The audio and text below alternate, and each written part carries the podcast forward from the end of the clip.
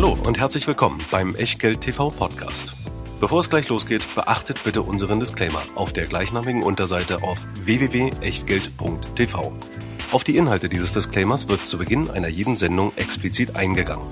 Und nun viel Spaß und gute Unterhaltung mit Tobias Kramer und Christian W. Röhl. Herzlich willkommen aus Berlin und herzlich willkommen zu Teil 2 bei den Echtgeld TV Familienwochen. In der letzten Woche haben wir, also für uns war es nicht die letzte Woche, für uns ist eigentlich der gleiche Tag. Aber für euch, die ihr die Aufzeichnung seht, in der letzten Woche hatten wir das Thema eines Immobilienaktiendepots, was Christian und ich euch hier vorgestellt haben, was für meinen Vater aufgebaut wurde, vorgestellt. Und heute kommen wir zu einem Teil einer Asset Management Strategie, die Christian unter anderem für seine Mutter umsetzt. Und das Ganze steht unter der großen Überschrift Momentum Strategie was das ist, was es kann, wie es funktioniert, mit welchen Dingen das eigentlich umgesetzt wird und was dabei ja, vorsteuern, aber wir können es ja dann auch nicht anders machen, sonst wird es zu kompliziert, weil jede Situation ist anders. Was dabei am Ende eigentlich rauskommt, das hier in den nächsten, naja, Minuten. Wie viele es werden, wissen wir selber noch nicht. Was ich aber ganz sicher weiß, ist, was als erstes kommt bei Echtgeld TV, nämlich Christian und der Disclaimer. Ja, hallo aus Mitte. Der Disclaimer muss natürlich auch heute sein, gerade wenn es um unsere Eltern geht. Denn alles das, was wir hier machen, ist eben keine Anlageberatung, keine Rechtsberatung, keine Steuerberatung, keine Aufforderung zum Kauf oder Wert, äh, Verkauf von Wertpapieren.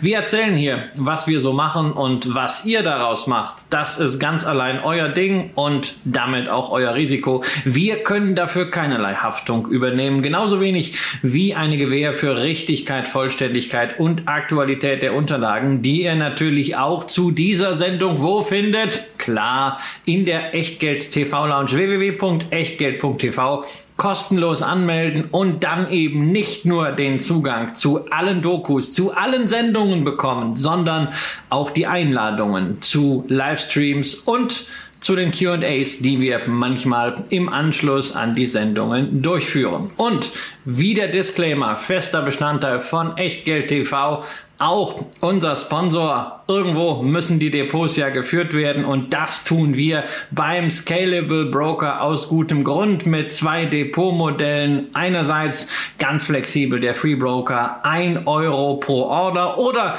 das Modell, für das wir uns entschieden haben. Prime Broker heißt es und es ist quasi ein Abo für Brokerage. So viel traden, investieren und besparen, wie man möchte. Für 2,99 im Monat, 1900 ETFs, über 6000 einzelne Aktien, 300.000 Derivate plus was wichtig ist für alle, die Spezialwerte handeln wollen, die Option gegen Zusatzkosten auch noch auf der elektronischen Handelsplattform Xetra zu agieren. So, und die Sparpläne könnt ihr jetzt mittlerweile viel flexibler für euch ausführen. Ihr habt verschiedene Ausführungstage da, ihr habt die Dynamisierung da, wenn ihr gleich mal eintragen wollt, dass das Ganze jedes Jahr um fünf Prozent ansteigen soll. Ihr könnt die Häufigkeit selbst bestimmen, vielleicht habt ihr ähm, andere Interessen, wobei ich da auch sagen muss, es geht ja schon ab einen Euro, also die Häufigkeit ist da vielleicht etwas, was gar nicht mehr so richtig notwendig ist, aber was sicher notwendig sein wird, ist die Fragestellung zu beantworten, wann der Sparauftrag denn das erste Mal ausgeführt werden soll. Wenn ihr also schon von einer Gehaltserhöhung beispielsweise ab Januar 2022 wisst, dann macht diese Gehaltserhöhung doch mal sinnvoll und investiert sie in beispielsweise ETFs oder in einen gewissen Korb von Aktien. Ähm, ab 1 Euro geht's, ab 20, 25 Euro ist es sicherlich dann auch äh, sinnvoll, weil dann vernünftige Größen auch nach ein paar Monaten, Jahren zustande kommen. Und das solltet ihr euch bei eurem Ansparverhalten nicht entgehen lassen. Genauso wenig, wie ihr euch entgehen lassen solltet, was wir für euch vorbereitet haben zum Thema taktisches Investieren mit einer Momentum-Strategie. Und äh, da, Christian, fangen wir zunächst mal an, ähm, dass das ganz häufig unterschieden wird. Taktisches Investieren, strategisches Investieren. Und äh, zum Start umreißt du doch einfach mal so ein bisschen, wie sich das aus deiner Sicht darstellt, äh, was da die Unterschiede sind und äh, wie du es sowohl für dich als auch für deine Mutter dann umsetzt. Naja, strategisch, das ist der große Plan, der große Überbau. Taktisch ist dann das, was man vielleicht kurzfristiger adaptiert an die aktuelle Marktsituation, daraus zumindest in Teilbereichen macht oder wenn man es mal nach Strategien abgrenzen will, klassisches strategisches Investieren, das ist zum Beispiel so ein Rebalancing. Ihr überlegt euch drei, vier, fünf ETFs und die haltet ihr durch Buy and Hold till I'm old. Nur ihr setzt halt ab und zu, wenn es eine gewisse äh, Unwucht gibt, die ursprünglichen Gewichtungen wieder her. Wenn ihr ansonsten, wenn ihr normal 50, 30, 20 habt und irgendwann hat der MSCI World 60 und was weiß ich, die europäischen Aktien nur noch 10, dann setzt ihr es wieder hin. Das ist eine Portfoliostrategie. Taktisch wäre dann eher die Frage, macht es eigentlich zu jeder Zeit Sinn, immer voll in Aktien investiert zu sein? Oder gibt es nicht auch Zeiten, wo man mal sagen kann, naja, also da wäre es eigentlich ganz praktisch, den Fuß vom Gas zu nehmen. Und natürlich gibt es diese Zeiten. Also der ein oder andere, der in den letzten drei, vier Jahren erst in den Markt gekommen ist oder der vielleicht erst seit Corona dabei ist, äh, der kennt diese Phasen noch nicht. Aber Tobias, wir beide erinnern uns ja auch an längere Abwärtsphasen an den Aktienmärkten. Die Finanzkrise die ist das eine. Aber es gab ja davor schon diese Jahre 2000 bis 2003, die wirklich bleiern waren. Der DAX hat 70 Prozent verloren damals, die internationalen Aktienmärkte um die 50, 52, 55 Prozent. Und zwar nicht so crashartig, so wumm, einfach runter und dann hatte man einmal den Schock und wenn man das dann günstig gegriffen hat, dann ging es wieder bergauf. Nee, das war damals so eine Phase, es ging runter und runter und runter. Und immer wenn man dachte, na jetzt muss es doch mal so weit sein, dass man Boden gefunden haben, dann ging es nochmal runter und erst als niemand mehr an steigende Kurse geglaubt hat, im März 2003, da ging es dann erstmal wieder so richtig nach oben. Und das sind genau diese Phasen, wo man sich dann überlegt, klar, Aktien, langfristige Beteiligung, Sachwert, Dividenden, alles fein, aber vielleicht kann man da ein bisschen nachjustieren und manchmal den Fuß vom Gas nehmen und in das umschichten, was dann gerade vielleicht mehr Sinn macht, was 2000 bis 2003 zum Beispiel Gold war oder auch natürlich Anleihen, die damals noch richtig Zinsen abgeworfen haben. So, und da sind wir dann eben bei diesem, bei diesem äh, aktiveren Ansatz, ähm, der hier vorzustellen ist. Und ein anderer äh, Weg ist im Übrigen auch, wenn man seine Strategie hat und die auch zu 100 Prozent umsetzen will, dann, äh, dann haben wir auch schon mal gezeigt, wie man beispielsweise in verschiedenen Anwendungen mit der 200-Tage-Linie auch da die taktische Komponente reinwerfen kann, einen Anker setzen kann, um zumindest seine Aktienposition in den Phasen, wo die Märkte oder der für für einen entscheidenden Markt unter der 200-Tage-Linie notiert, dann eben einfach mal zu sagen, man stellt sich auf der Ebene marktmäßig neutral und setzt dann einfach daraus, dass man qualitativ die Unternehmen äh, auch hat, die sich äh, besser als der Markt entwickeln, wenn es ETFs sind, dass man zumindest diese ähm, äh, Aufhebungen gegenseitig hat, aber nicht permanent auch an seiner an seiner entsprechenden Allokation rumjuckeln muss. Dazu ähm, gibt es dann eben auch in der Bibliothek von uns noch das eine oder andere. Aber wir sind ja hier in der Situation, dass wir uns das ganze Thema mal näherungsweise anschauen wollen. Und das äh, beginnt äh, mit einer gewissen Naivität. Und die, diese Naivität, Naivität startet so, dass wir im Grunde genommen auf ein naives Portfolio gleich schauen werden. Äh, gleich schauen werden, was aus sieben Komponenten bestehen könnte ähm, oder zu der sieben Komponenten, so muss man eigentlich eher sagen, äh, zu der sieben Komponenten gehören. Und das sind MSCI World, die Emerging Markets, EMU Small Caps. Also auch das äh, war ja in verschiedenen Sendungen bei uns schon ein Thema, wo wir gesprochen haben. Gold hat Christian eben äh, schon, schon angesprochen. FTSE Global Property als eine weitere Assetklasse, die dann eben äh, ganz woanders investiert ist. Bloomberg Euro ähm, Bonds, äh, die mit dabei sind. Und dann das gute alte Cash. Äh, früher gab es noch Zinsen da drauf, jetzt gibt es das nicht mehr. Und das ist eben etwas, wo man ähm, im Grunde genommen rangehen kann Und ähm, äh, bevor wir die, die Komponente vielleicht äh, dann wirklich vorstellen, aber zumindest mal zeigen können, Christian, ähm, diese, diese Sprünge durch verschiedene Zeiträume und dann auch, äh, wie sich ein solches jährlich rebalancedes Portfolio eigentlich entwickelt hat. Ich glaube, damit ist es didaktisch hier besser anzufangen. Von daher geht jetzt erstmal der Blick über diesen ganz, ganz langen Zeitraum, wo sechs Indizes für vier Anlageklassen ähm, zusammengestellt sind und wo ihr schon erkennen könnt, dass in den sogenannten Nullerjahren Aktien, äh, insbesondere der ganz, ganz oft als die wesentliche strategische Position investierte MSCI World ähm, naja, zumindest unter Performance-Gesichten nicht das, nicht das Beste war. Wenn man ihn dann langfristig sieht, ist natürlich hervorragend, haben wir auch schon in verschiedenen Sendungen zum Ausdruck gebracht, dass wenn man lange spart und der ganze Markt erstmal seitwärts läuft und erst nach hinten sich nach oben entwickelt, das Ganze gut ist. Aber der MSCI World auf eine 20 oder 21 Jahre Sicht hier eben nur ähm, ganz am Ende raus. Besser als äh, die, die Eurobonds und ähm, äh, auch noch hinter einigem anderen hinterher. Christian, was sind so deine Beobachtungen aus den, aus den Nullerjahren? Die Zehnerjahre gucken wir uns hier noch in einer speziellen Grafik gleich an. Naja, ich mag ja, also ich mag ja immer Grafiken über verschiedene Zeiträume, ähm, weil es einfach immer wieder zeigt, äh, dass die Wahl des Zeitraums nahezu jede Aussage irgendwie stützt. Ja, ähm, natürlich, wenn man den Zeitraum möglichst lange wählt, ist man nicht angreifbar äh, und dann kriegt man natürlich auch äh, verlässliche Aussagen raus. Also wenn man sich ein MSCI seit äh, den 70er Jahren anguckt, kriegt man ein sehr, sehr realistisches Bild davon, was mit Aktien möglich ist und auch was der Preis davon ist, in Form von Risiko, aber natürlich auch, wenn man in die 70er Jahre schaut, Stagflation, wo einfach schlichtweg mal gar nichts ging und wo man Geduld hatte äh, und haben musste äh, und nicht allzu viele Nerven zeigen durfte. Und jetzt halt hier mal ab 2000, naja, das liegt ja nah. Ähm, ich wollte hier nur mal zeigen, also 20 Jahre MSCI World, das ist ja für viele das Maß aller Dinge.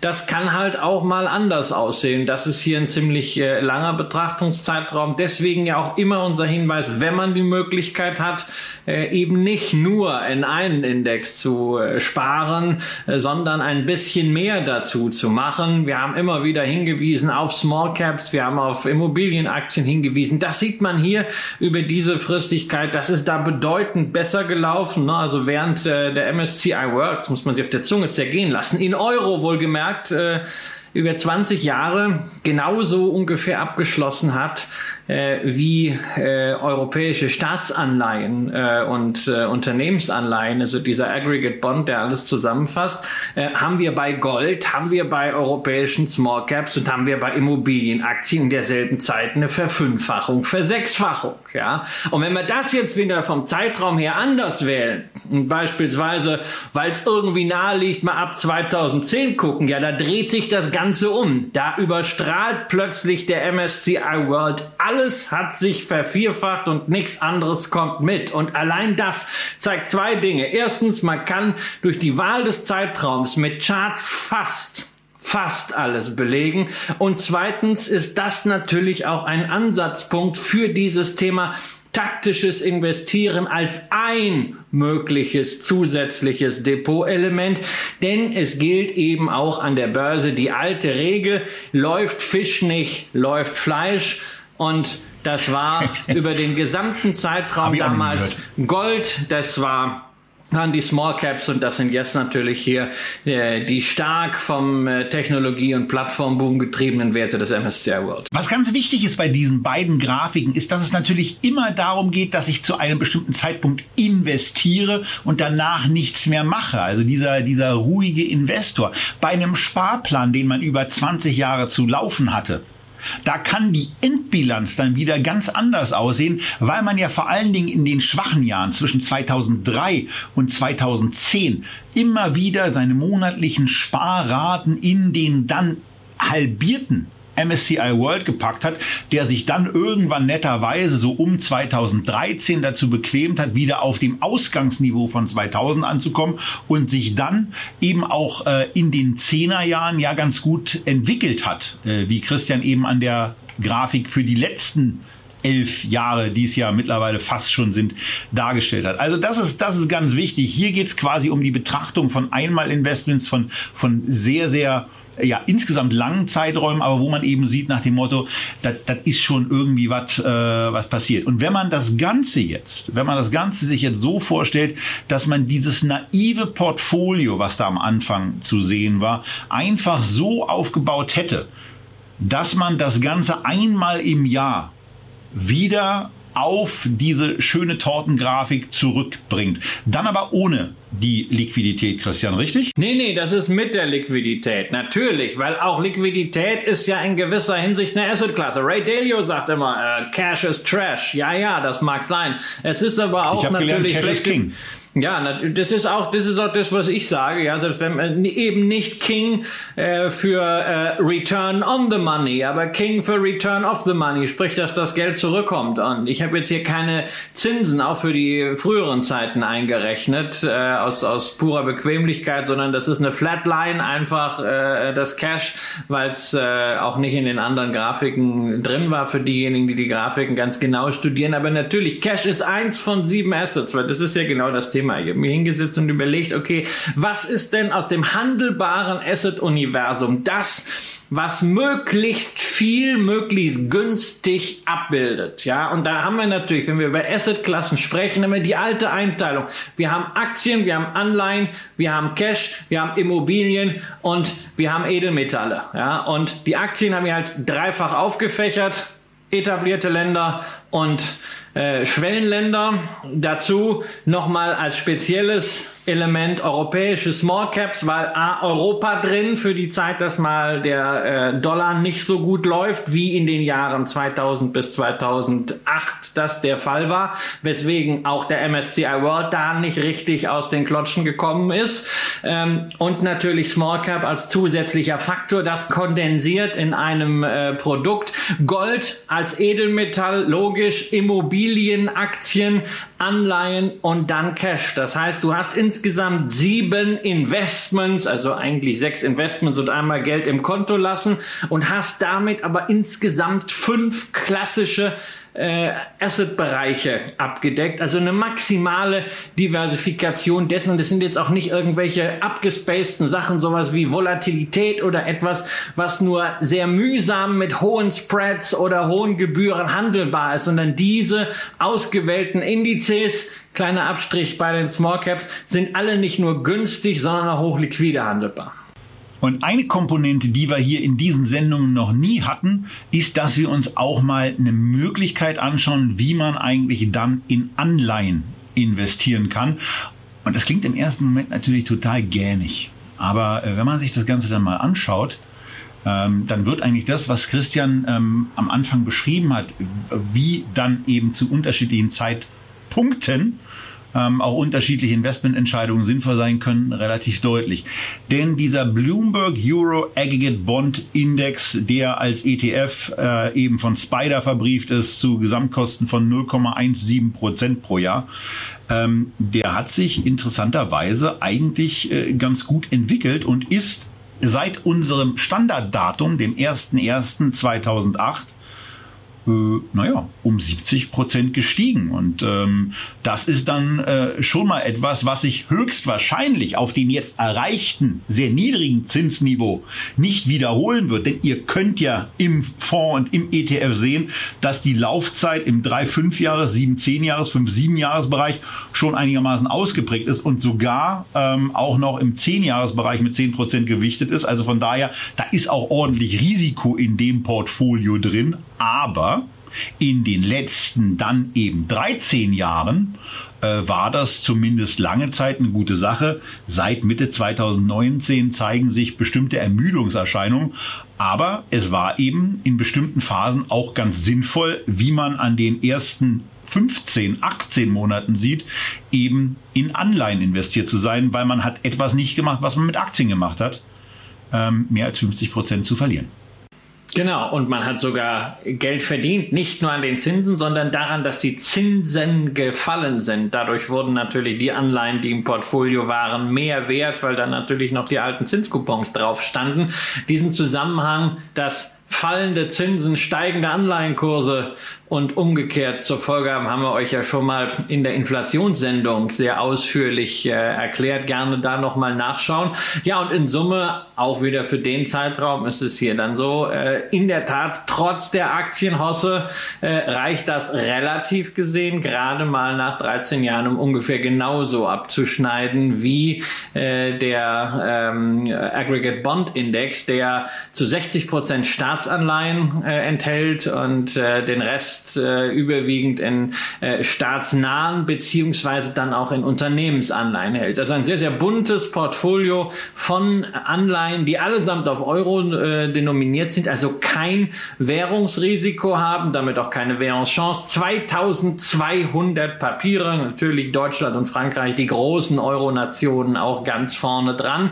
Durchschnittliche Restlaufzeit acht Jahre. Das heißt, naja, da ist ordentlich Zunder drin, wenn die Zinsen mal steigen. Sehr, sehr zinssensitiv heißt im Umkehrschluss, wenn wir wirklich in eine Deflation fallen sollten, wo dann Zinsen nochmal sinken, man kann ja nichts ausschließen oder wenn nochmal massiv zurückgekauft wird, auf welchem Grunde auch immer, dann hat man natürlich da auch einen Hebel für zusätzliche Kursgewinne.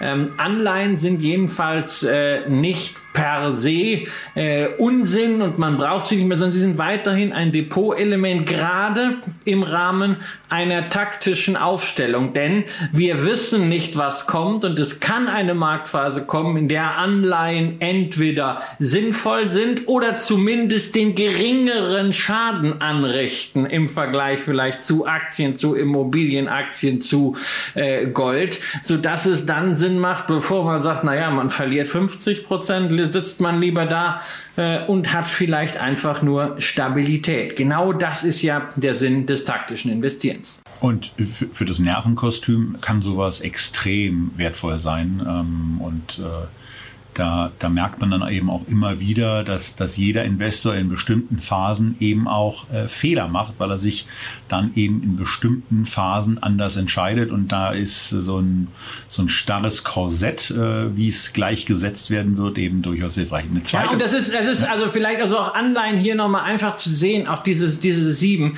seht das als Werkzeugkasten. Ja, ihr habt ja, also ich bin jetzt nicht der Superhandwerker, also ich habe eigentlich zwei linke Hände, um ganz ehrlich zu sein. Ich habe das, glaube ich, auch schon mal thematisiert. Ich kaufe lieber Hornbach-Aktien, als dass ich einmal in den Baumarkt gehe. Kriege krieg ich die Krise.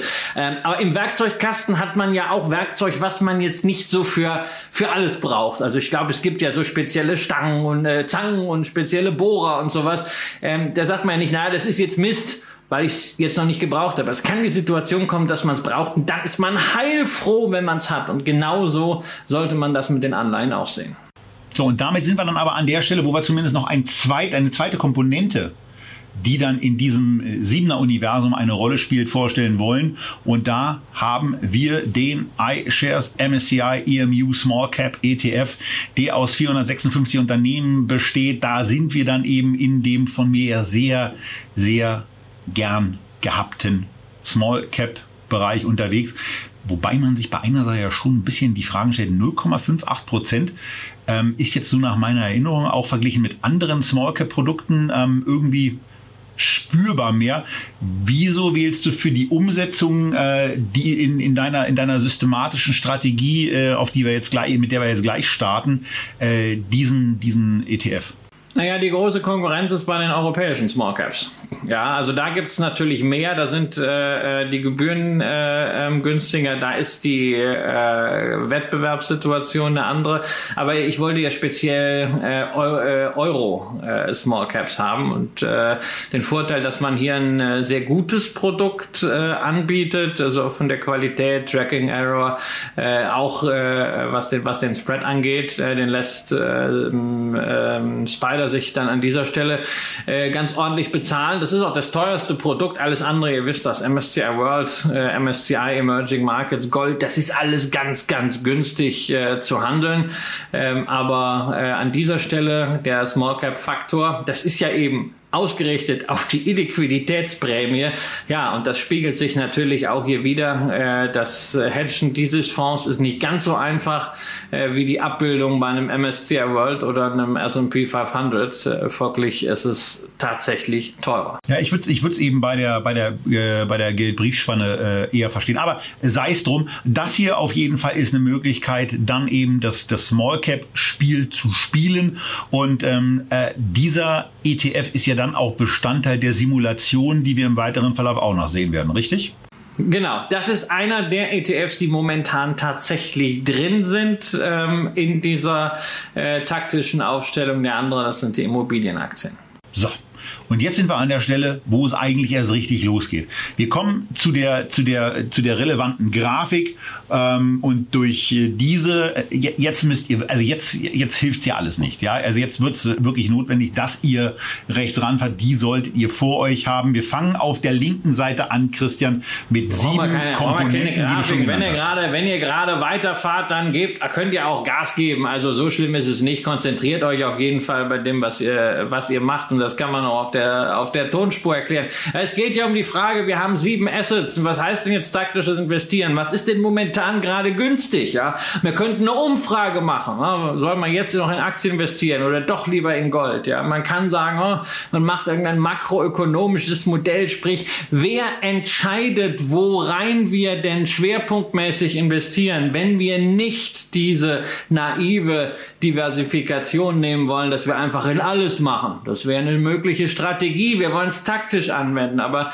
ihr wisst ja, Tobias und auch ich, wir, sind, wir mögen das nicht einfach so in den blauen Dunst, so, ach, naja, es könnte jetzt fallen, jetzt kaufen wir mal Aktien zu investieren. Nee, machen wir nicht. Wir wollen eine Systematik haben und dahinter steht eine ganz einfache Systematik. Ich mag das schon gar nicht System nennen, äh, sondern ein Faktor, der euch allen vertraut ist, den wir bei Einzelaktien oft genug thematisiert haben, nämlich Momentum, nichts anderes als äh, die Spekulation darauf, dass Trends sich fortsetzen, was akademisch sehr, sehr valide begründet ist, dass Trends stabiler sind und länger sind, als wir sehr, sehr häufig denken. Sozusagen das Trägheitsgesetz spiegelt sich da auch an den Märkten wieder. Und es werden ganz einfach diejenigen Indizes im Portfolio gehalten bzw. allokiert, die am besten gelaufen sind. Man schaut sich das Momentum über drei Monate und über sechs Monate an, also die prozentuale Veränderung in Euro,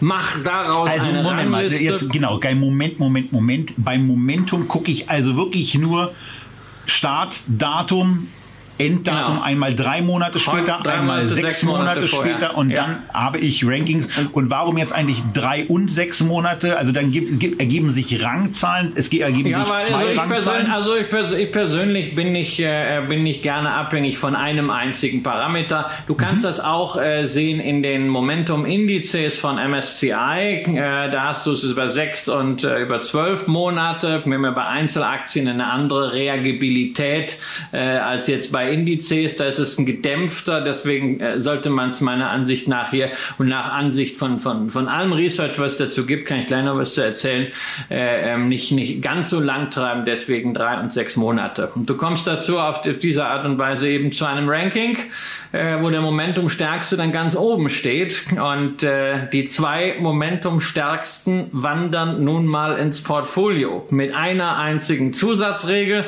Wenn ein Index im Portfolio ist, er in der Momentum-Tabelle aber nur auf Platz drei ist, bleibt er trotzdem drin. Das ist also so ein Platz, der dritte eben als Karenz, als Toleranz eben, um zu vermeiden, dass man zu häufig hin und her handelt. Denn hin und her macht Taschen leer, das ist das eine. Und andererseits will man ja auch dieses Grundrauschen, äh, was bei solchen Strategien entstehen kann, entfernen. Lass mich mal noch ein bisschen nachhorchen, weil bei der Situation kann es ja sein, du hast beispielsweise, jetzt machst du das zum ersten Mal und setzt äh, äh, bei einem, bei einem bestimmten Depot-Gegenwert, sagen wir mal 10.000 Euro, ähm, hast du zwei ETFs, die auf Rang 2 und Rang 1 stehen. Da ist ja dann relativ einfach. Dann nimmst du diese beiden, packst in beide 5.000 Euro rein und äh, nach einem Monat, wo du ja das nächste Mal nachguckst, bist du schon mal das erste Mal in einer Laune, die dich lächeln lässt, weil aus den 10.000 Euro sind durch welche Gründe auch immer 11.000 Euro geworden.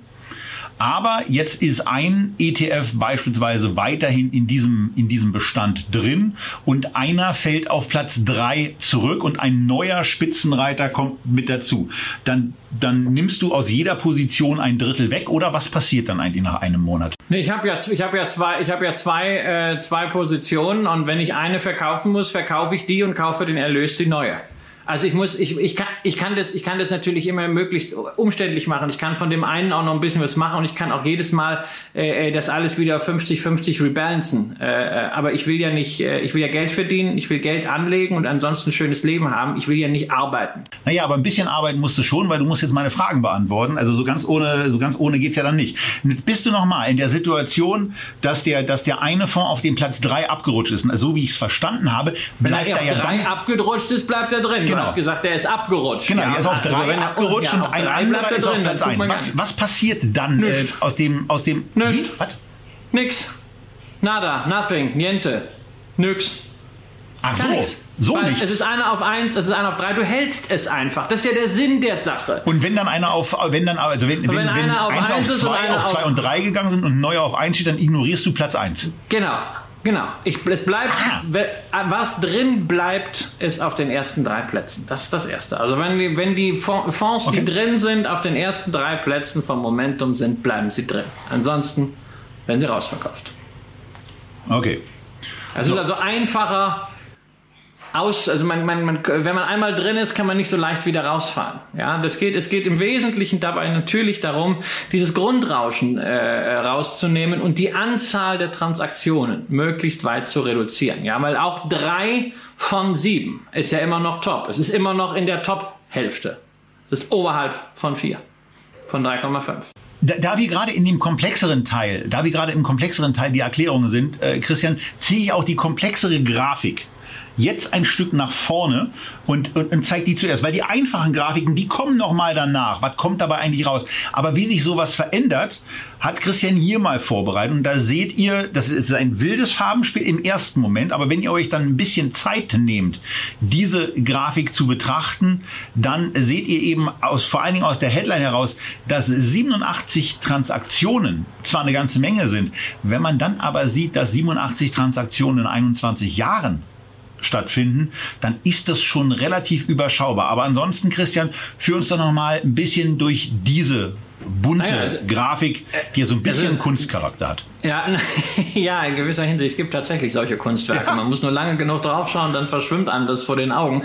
Äh, es ist, es ist nichts anderes als die grafische Darstellung dessen, was wie die letzten 21 Jahre diese Momentumregel äh, Entscheidungen produziert hat. Äh, wann man äh, längere Phasen hatte, kann man sehr gut dort erkennen. Äh, man sieht, dass durchaus Assets auch mal ein Jahr drin waren in äh, dem Portfolio Portfolio, das aber auch äh, durchaus auch mal äh, schneller gewechselt wurde. In Summe ist die Zahl halt entscheidend. 87 Transaktionen in 21 Jahren hört sich auf den ersten Moment furchtbar viel an. Wenn du es einfach teilst, stellst du fest, es sind vier Transaktionen. Ja, wenn du vier Käufe und vier Verkäufe, vier Käufe und vier Verkäufe im Jahr machst, lohnt sich das nicht einmal nur allein dafür, den Prime Broker zu nehmen. Da muss und man noch ein bisschen was machen. auch auf, wie oft der MSCI Emerging Market dann äh, ein Depotbestandteil ist. Weil es ja egal, ob das Ding nun oben oder unten drin ist. Es ist eben ja, eine richtig. der zwei Portfoliokomponenten und richtig. da ist schon eine ganze Menge Orange. Und da ist eben auch sichtbar, wie wichtig es gelegentlich ist, ähm, dann eben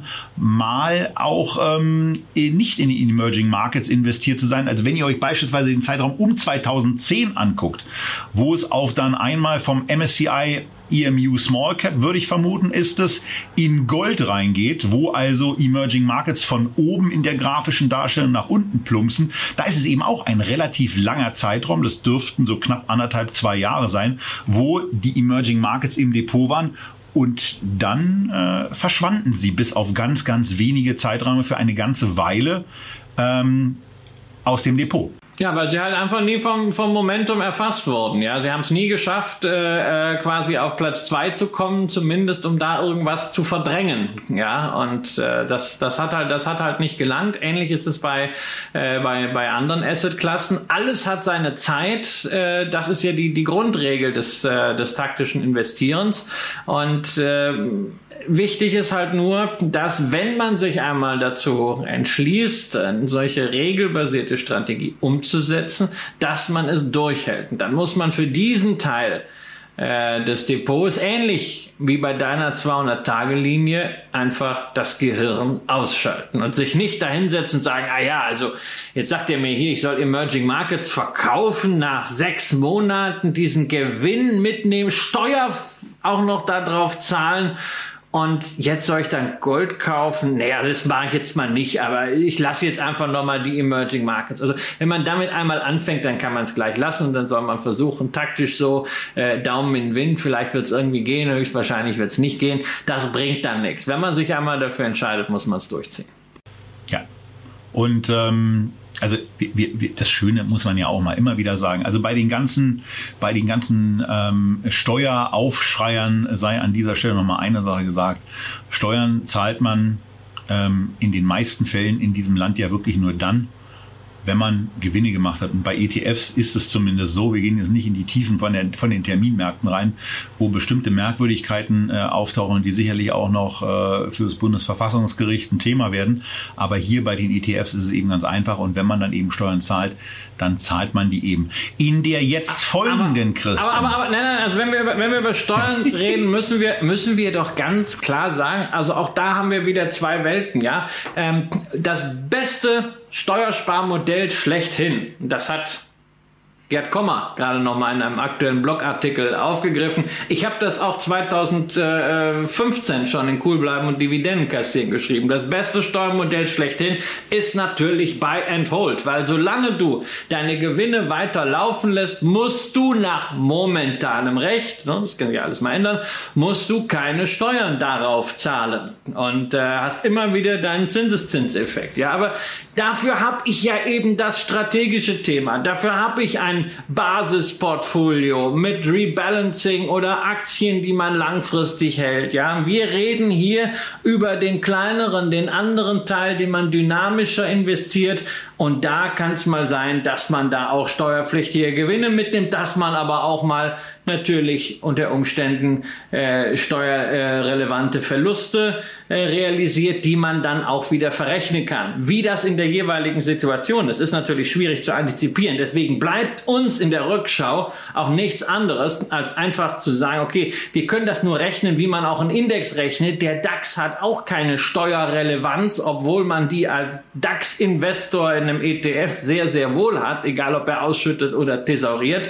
Ähm, insofern, das ist ein Thema, was immer klar sein muss. Der Steuermalus ist bei allem, was man selber ohne Hülle umsetzt, dass man immer Gewinne sofort versteuern muss und damit nicht den vollen Zinseszinseffekt. Und deswegen, wenn wir uns jetzt schon in der sehr, sehr bunten Grafik das Ganze für 20 Jahre, 21 Jahre fast angeguckt haben, dann gehen wir doch jetzt mal genau in diese Auswertung auch rein, wo es wieder nur zwei einfache Linien gibt und die gelbe steht dabei für dieses sogenannte naive Portfolio, was jetzt auch nicht so richtig schlecht gelaufen ist. Das muss man ja auch mal sagen. Ne? Also von 100 auf 400 sich nach oben zu entwickeln, ist eben schön. Aber schöner ist halt mit mehr Wumms. Und ähm, so 1300 als Indexstand zu erreichen, ist eben, ja, in 21 Jahren mehr als eine Verzehnfachung. Und äh, das ist ja dann schon ein sehr, sehr ordentlicher Unterschied. Und weil ja dann ganz oft auch diese Befürchtung kommt, na, das ist doch bestimmt in irgendwelchen einzelnen Zeiträumen entstanden, was man in so einer grafischen Darstellung nicht sieht. Richtig. Haben wir die ganze Sache auch logarithmisch ähm, mitgebracht.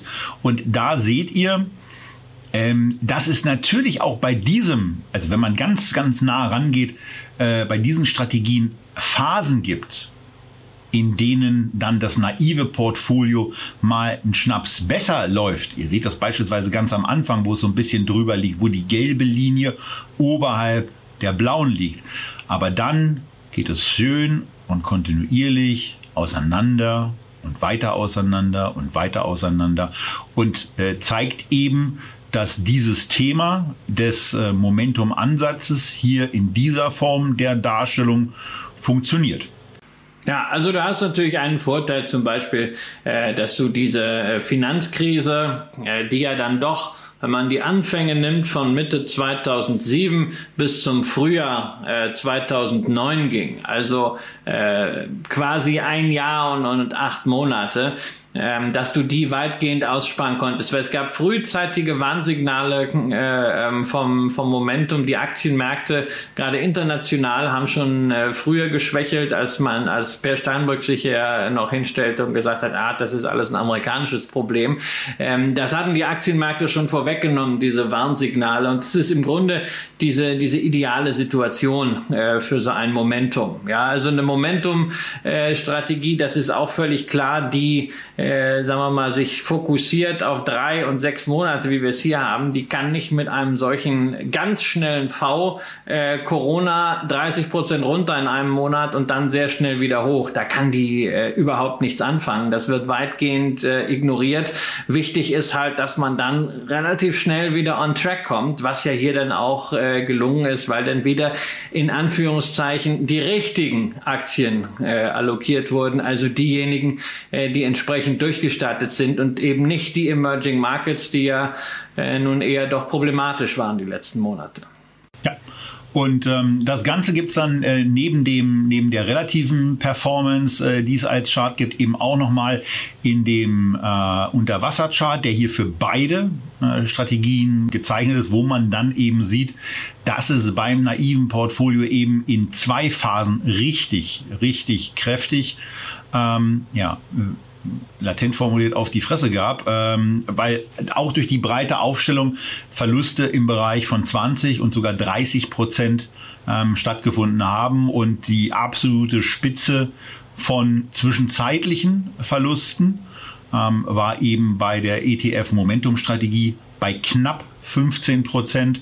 Und das ist dann ja auch immer äh, ein, ein Thema, weil du weniger fällst und von da aus dann wieder weiter nach oben gehst, äh, was dann eben zu dieser Outperformance führt, die wir, die wir in der vor, äh, vorherigen Darstellung gesehen haben und ähm, die wir hier auch nochmal sehen und die dann dazu führt, dass man A, eine bessere Performance hat, B, eine geringere Volatilität und C ähm, bei einer geringen Anzahl von vier Transaktionen im Jahr auf Basis der Rückbetrachtung der letzten 21 Jahren eben signifikant ruhiger schlafen kann. So, wichtig ist aber jetzt, dass wir hier äh, über die Risiken sprechen, ja, sondern äh, dass wir nicht einfach sagen, hey, super, ja, das ist jetzt äh, der Ich mach sie reich Algorithmus und äh, vor allen Dingen, also ist das jetzt hier eine Verdreizehnfachung oder doch eine Verzwölffachung Bullshit? Das ist am Ende völlig äh, egal, es ist es ist irrelevant, weil wir müssen auf der Risikoseite der Umsetzung schauen. Wo sind die Fallen? Erste Falle für die Umsetzung sind äh, Tradinggebühren. Klar, also wenn ich bei jeder Umschichtung 0,25, 0,5 oder 1 Prozent zahle, äh, dann ist die Outperformance ganz schnell weg. Aber das ist natürlich hier nicht das Thema. Wenn wir äh, ein Depot beim Scalable Broker haben, dann haben wir keine zusätzlichen Kosten, weil wir sowieso äh, im Echtgeld TV den Prime Broker haben und das Brokerage-Abo eh zahlen. Und ansonsten ist es ein Euro. Und da muss einfach der äh, Betrag ausreichend groß bemessen sein, dass das nicht reinfällt in die Gesamtrechnung. Zweites Thema ist natürlich äh, Steuern. Ähm, das äh, können wir nicht kalkulieren, ist etwas, äh, was tendenziell die äh, Outperformance senkt, weil wir tendenziell eben Gewinne haben und keine Verluste, die man gegenrechnen kann. Drittes Thema, natürlich beim Handeln auch immer der Spread, Geld- und Briefspanne. Das war auch ein Argument, weshalb ich hier diesen iShares-Fonds für die Small Caps genommen habe, der eine etwas höhere TR hat, äh, aber dafür effizienter handelbar ist. Ansonsten natürlich bei einem MSCI World und bei diesem äh, riesigen Anleihenfonds ähm, sind die, die Spreads ohnehin gering. Also die Effizienz dessen, was man hier verwendet, äh, die ist immens wichtig äh, bei den Produkten. Da lohnt es sich auch immer mal drauf zu schauen, äh, auf die, bei der Produktauswahl und natürlich kommt es auch auf die Zeit an.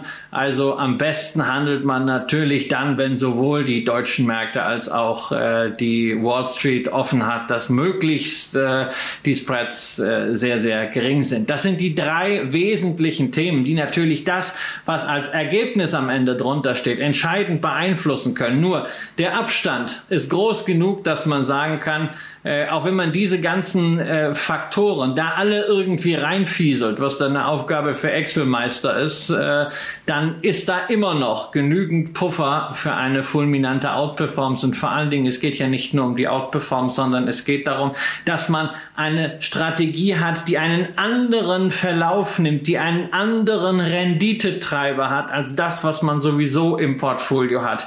Wer das klassische strategische Rebalancing-Portfolio hat, sagt einfach, hey, ich möchte möglichst langfristig partizipieren an Zuwachs der Wirtschaft, an Innovation, an Fortschritt. Das ist die Basis von allem. Das ist dort der Renditetreiber. Der Renditetreiber hier ist einfach das Ausnutzen börslicher Schwankungen in dem üblichen Maße über drei bis sechs Monate.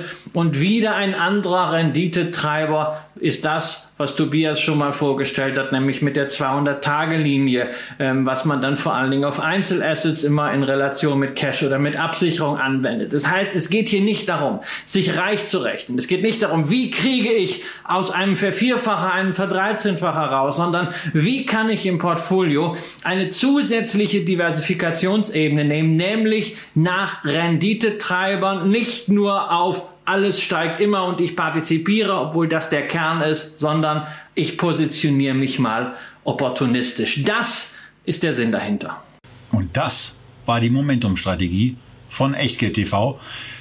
Wir werden euch darüber updaten. Ab dem Monat November gibt es dann auch den Hinweis dazu, was denn im November die zwei Top-Platzierungen sind, beziehungsweise was die zwei Werte in einem so geführten Depot sind. Wenn ihr das wissen wollt, solltet ihr unbedingt auf unserem Verteiler stehen.